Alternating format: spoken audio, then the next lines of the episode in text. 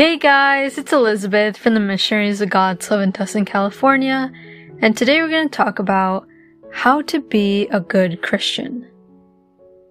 But before we dive into this topic, I invite you to find a quiet place to sit. Straighten your back, relax your shoulders, and take a deep breath in.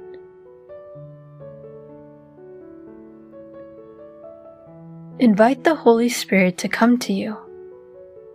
Holy Spirit, please come to me. I need you. I do not want to pray without your peace and guidance. Please fill me with your peace. Being a Christian means practicing our faith, not just believing. So today we're going to look at how we can practice Christianity. This can be applied to all Christians, regardless of your domination. And this teaching can be applied to those who follow Christ. It is important that we talk about how we can live our Christianity. We shouldn't just believe in Jesus, but we also need to practice it. If we want to quickly resume in a phrase how we can practice Christianity, the response is simple. We need to love God and love our neighbor. But we really need to be more specific. The Apostle James spoke a lot about how we can practice Christianity. That is why we're going to listen to James 1, verse 19. It reads, my dear brothers and sisters, take note of this. Everyone should be quick to listen, slow to speak, and slow to become angry. This is reminding us that we should not just think about ourselves. We should think about others. We should not just want to be heard, but we instead should listen to others. We shouldn't expect others to always listen to us. We aren't God. We need to obey others. James tells us that we shouldn't be quick to get angry. Verse 20 reads, Because human anger does not produce the righteousness that God desires. This is very true. An angry person doesn't do holy things. When we're mad, we aren't inspired by God. On the contrary, when we're angry, we're actually inspired by the devil, especially when we're extremely angry. But if we get mad, kneel down, and ask God for forgiveness, then the enemy no longer has power over us. Sins have consequences, and it's important that we don't allow the devil to control us. This is why verse 21 reads, Therefore, get rid of all moral filth and the evil that is so prevalent and humbly accept the word planted in you, which can save you. This is very important. Verse 22 reads, Do not merely listen to the word and so deceive yourselves. Do what it says this is the central teaching. We should not just listen to the Word of God, but we need to practice it. This means that we need to practice patience, understanding, and forgiveness every day. Verse 23 reads, Anyone who listens to the Word, but does not do what it says, is like someone who looks at his face in the mirror, and after looking at himself, goes away and immediately forgets what he looks like. What is the point of understanding God's message if we don't practice it?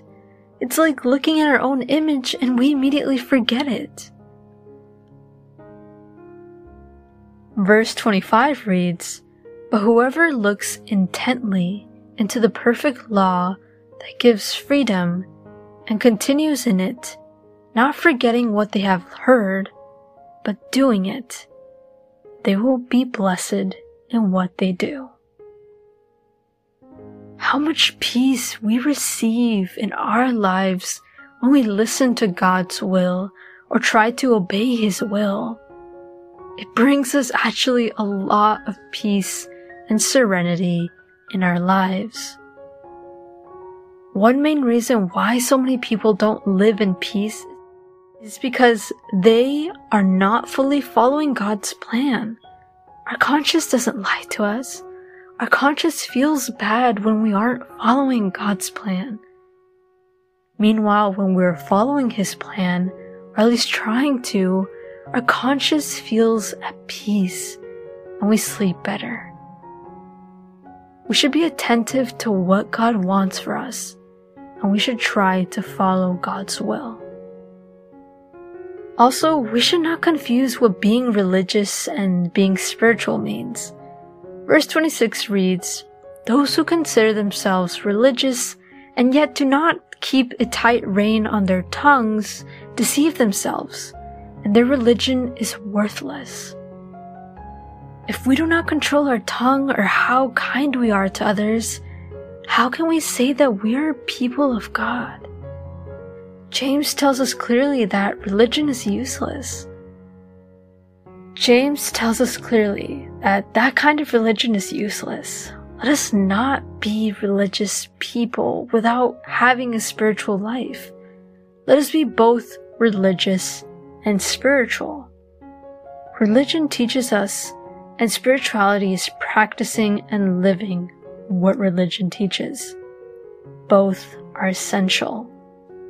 A good religion motivates us, but we need to practice. Verse 27 reads, Religion that God our Father accepts as pure and faultless is this to look after orphans and widows in their distress, and to keep oneself from being polluted by the world. This tells us that we need to practice charity or helping one another. The people who suffered the most back then were orphans and widows because before women couldn't work, so widows didn't have food. And orphans suffered the same thing. They didn't have food, they didn't have shelter. They both suffered a lot. So when we practice Christianity, this means that we need to help those who are in necessity. And along with that, we need to avoid sinning and staining ourselves. We need to watch out for our actions feelings, and thoughts.